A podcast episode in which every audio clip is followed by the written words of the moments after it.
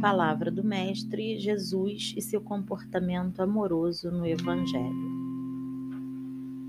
Jesus, em todos os episódios de sua gloriosa missão, espalhou o perfume da amorosidade, orientou a mulher adúltera a não mais pecar e a incentivou para o caminho da redenção. Encaminhou a bondade de Ananias para dissipar a cegueira de Saulo, para que ele visse o mundo com outros olhos. Com Zaqueu, abonou seu esforço de subir na árvore e lhe convidou à sublime tarefa de trabalhar em seu nome. Com Mateus, vendo-o na recebedoria de impostos, chamou-o para uma nova vida perante a multidão. Percebendo seu apego material, incentivou Maria a abraçar uma missão maior, a de ser a mãe da humanidade. Com Nicodemos, diante de sua mente confusa, acolheu sua imaturidade de compreender as leis celestes. Com a mulher que tinha um fluxo de sangue contínuo, identificou seu sentimento de amor em meio à multidão. Ao tocá-lo, estava pronta para a cura.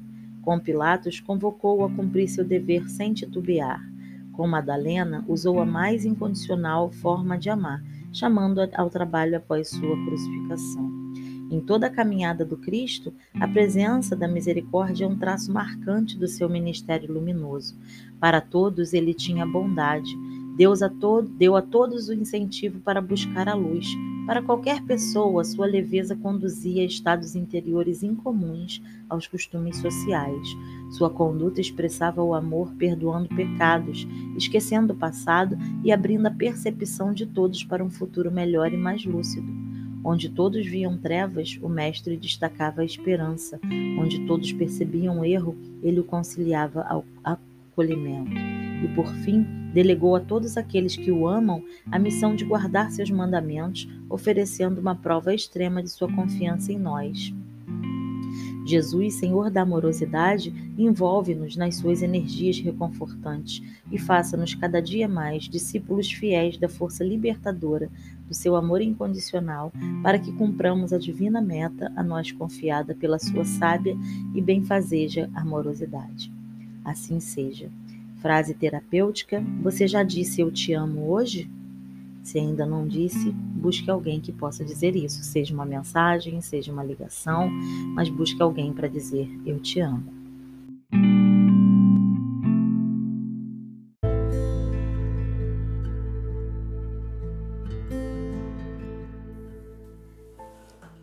Há um sentido luminoso da culpa no coração das mães.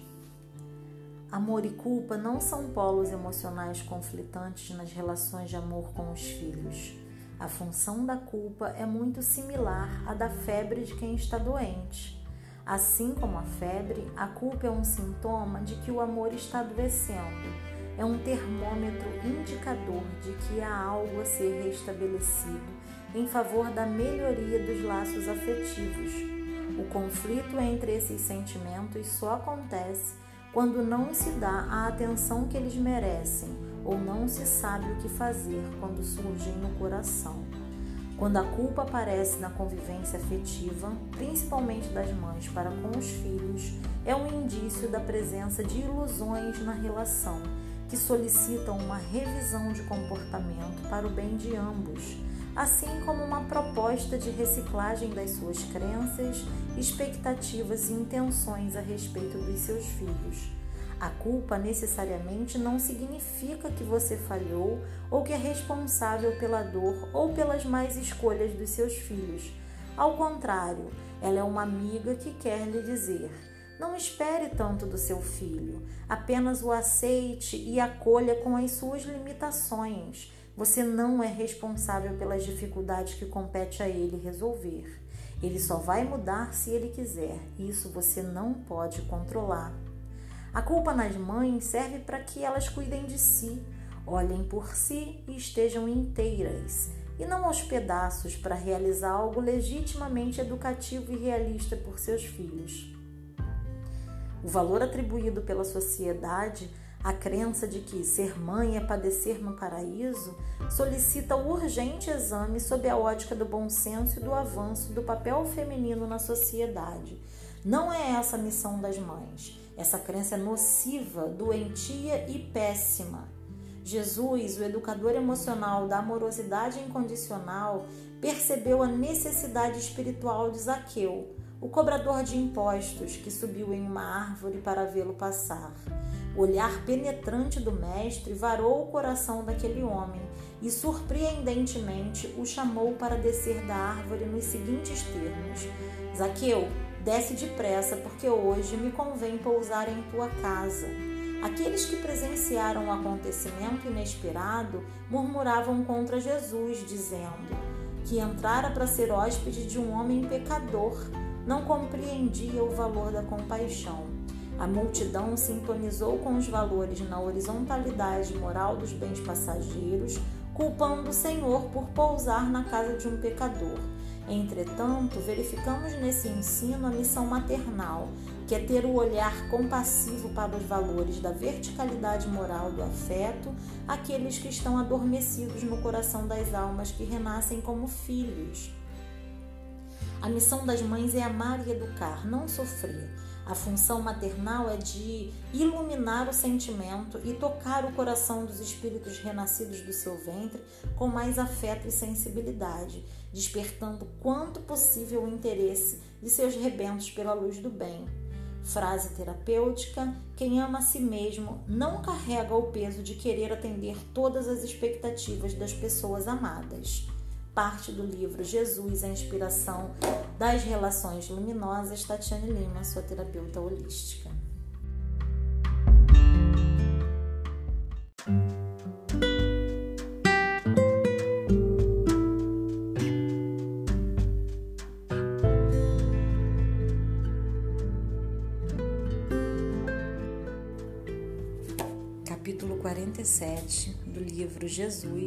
Inspiração das relações luminosas. Descubra que as pessoas que você ama estão pertinho de você. O amor continua além da vida do corpo físico. Do lado de cá, no nosso plano de vida, pais, avós, filhos, cônjuges, tios, amigos e irmãos de todos vocês continuam a viver sob as luzes do amor de Deus.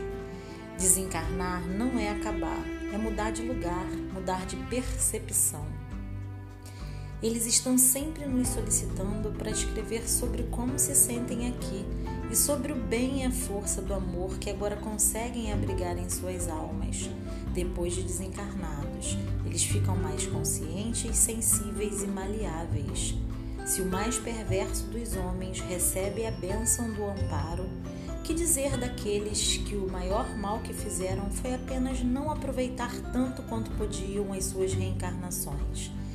Ninguém fica órfão da bondade celeste do lado de cá, pois Jesus nos prometeu pessoalmente: Não vos deixarei órfãos. Acredite na presença dos seus entes queridos. Eles retornam sempre, algumas vezes em espírito e outras na manifestação das energias que lhes pertencem, mesmo estando longe. O laço entre vocês é algo mais comum do que se pode imaginar. A morte não acaba com o amor e nem com a alegria sincera entre quem se ama. Mesmo que estejam distantes de você, mesmo que não os sintam, os laços de amor não se desfazem. Acredite nisso e procure sentir seus amores bem pertinho de você. Você não precisa de médiums nem de ir ao cemitério para isso. Precisa de fé e de tempo. Tempo para criar um momento especial para esse encontro no clima da oração e ir espiritualmente até eles. Procure-os. Cultue seus entes amados. Eles estão pertinho de você. A vida no mundo espiritual é uma continuidade da vida que tiveram na Terra. Tem trabalho, estudo, diversão, hospital, ordem, evolução e muito mais. Aqui são amparados, recebem orientação e socorro dentro das suas necessidades e merecimentos. Ninguém fica sem auxílio, ninguém fica sem acolhimento amoroso. A lei do amor de Deus é muito sábia e extensa, rica de misericórdia e bondade. A amorosidade é a lei dos planos espirituais. Imagine sempre seus entes queridos aqui, no mundo espiritual, cobertos pelo carinho dos amigos e benfeitores. São muitos corações da luz por aqui, representando o bem e o amor. Todos os seus entes amados estão bem amparados, tratados e socorridos. Nada lhes falta. Quer ajudá-los? Mantenha esse relacionamento de fé nos recursos de Deus que não deixa ninguém órfão. Pense e imagine os gestos de bondade e amor no mundo espiritual infinitamente maiores que no mundo físico. Pense com carinho em seu ente querido e envolva-se em vibrações de confiança. Ninguém fica ao desamparo na obra de Deus. Frase terapêutica: faça contato com seus entes queridos no mundo espiritual. Em seus momentos de dor, suplique. Em seus momentos de alegria, agradeça-os. Tatiane Lima, sua terapeuta holística.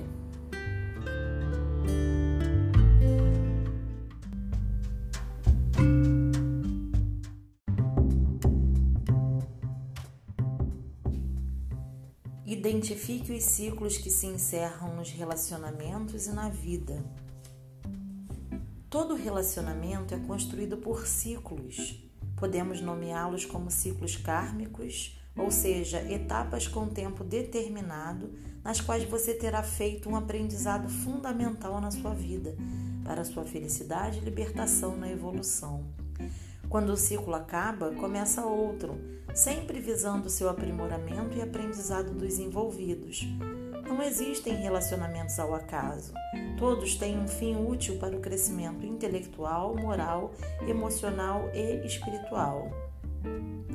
Na teia das suas relações, o segredo para que haja melhora e avanço é saber identificar a finalidade de cada ciclo e quais são os novos comportamentos e necessidades que você será motivado a desenvolver. Quando você não desenvolve essa habilidade ou não se interessa por esse exame, os ciclos se fecham e você e as pessoas envolvidas sentem uma perda, não sabendo explicar o que aconteceu em suas vidas.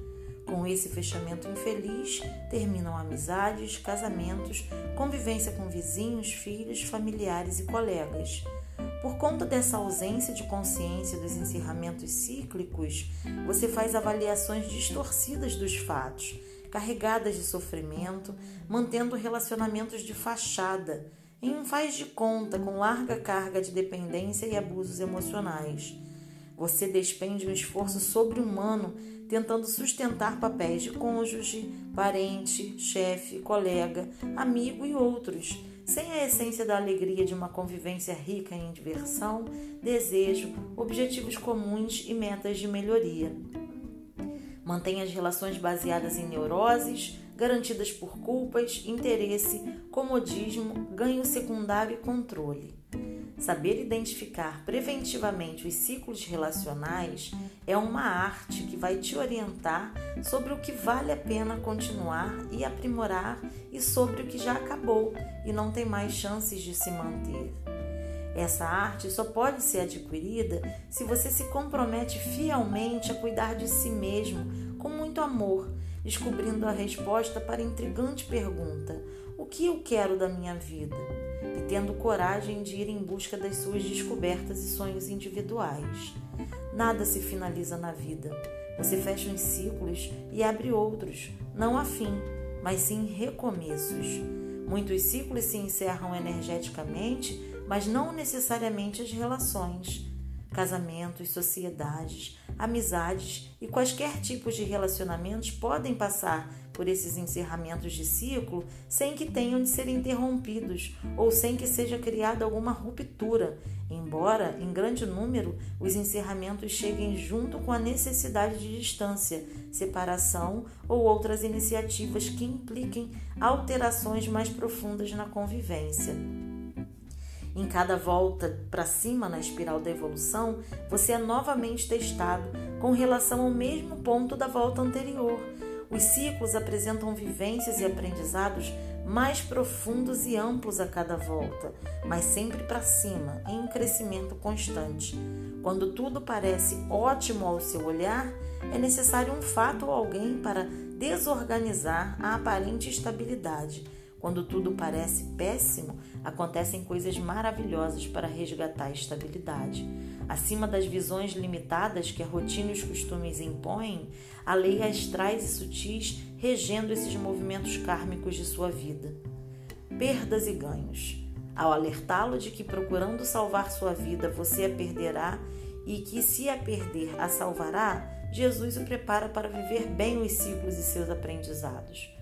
Sobre a perspectiva do seu olhar, há coisas boas e ruins, mas sob a perspectiva da lei evolutiva dos ciclos, existem resultados e recomeços. O que é perda ao seu olhar é conquista na, na ótica da evolução. O que é salvação e ganho no seu entendimento pode ser retrocesso sob a perspectiva da vida espiritual. Não se prenda a conceitos de certo e errado, bom e ruim, que causam lentidão nos ciclos existenciais, fazendo uma programação mental contra si mesmo, emperrando sua vida, repetindo experiências dolorosas. O que você não aprende para e sobre você se chama karma. São as lições que voltam para você reaprender, porque seu karma não é com os outros, é com você. Ao procurar salvar a sua vida, você reforça seu apego e mantém uma visão imutável da existência, das pessoas e dos fatos, quando na verdade a vida é cíclica, dinâmica e regida por impermanência. Tudo que está bem hoje, amanhã nem tanto. Tudo vai mal hoje, amanhã será melhor. Tenha referências de bom e ruim, de certo e errado, e quando for examinado pelas leis dos ciclos da vida, curve seu orgulho diante das petições, das circunstâncias que em muitas ocasiões vão tirar você o que aparenta possuir ou vão lhe trazer de bom o que você acha que não merece. Frase terapêutica: livre-se do peso de escolhas que pertencem aos outros. Cada pessoa vive um ciclo de aprendizado.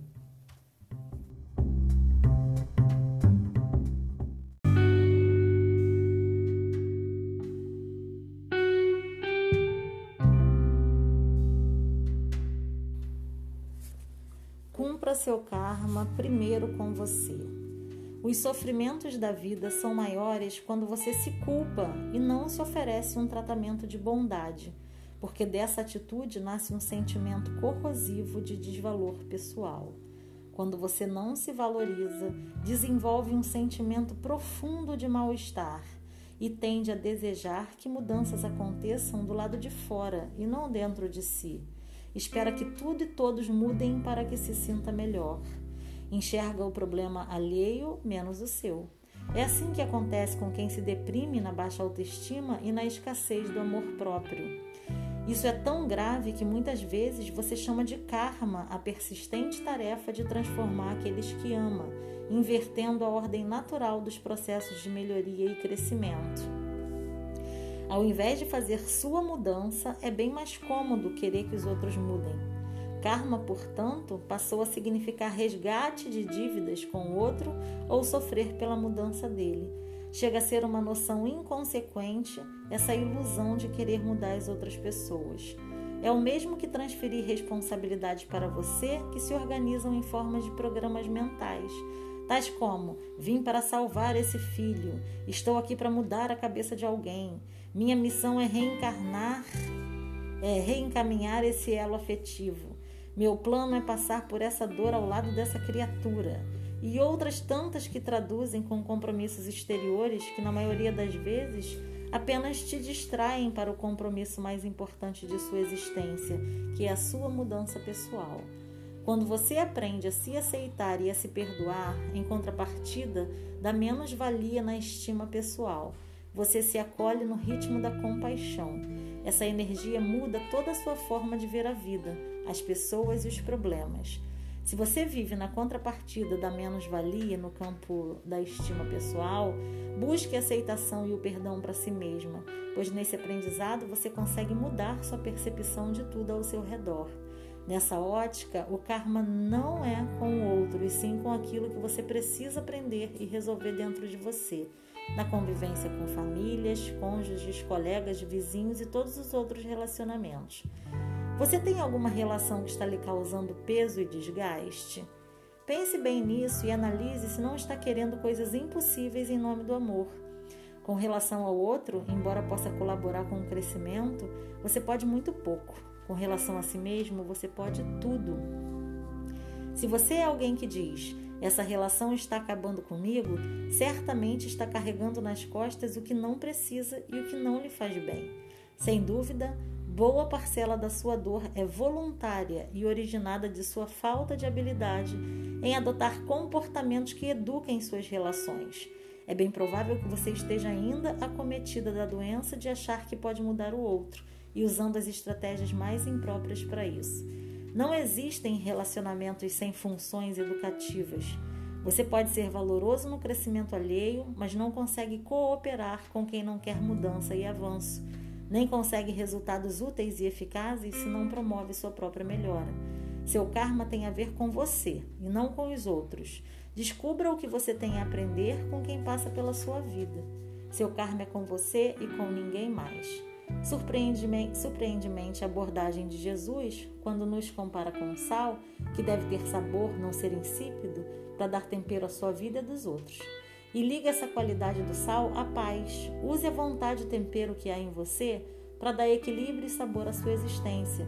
Em relação aos outros, construa relação de paz que serão as portas de entrada para tudo aquilo que a vida reserva ao seu karma e aquilo que você renasceu para aprender. Entretanto, reflita na, na pergunta: se o sal se tornar insípido, com que vou temperar? Se você acreditar mesmo que veio para mudar alguém e se esquecer da sua renovação, qual será o tempero que sua consciência usará nos recessos da vida imortal? Frase terapêutica: quem acha que pode mudar alguém e faz disso um compromisso em sua vida está precisando de muita ajuda.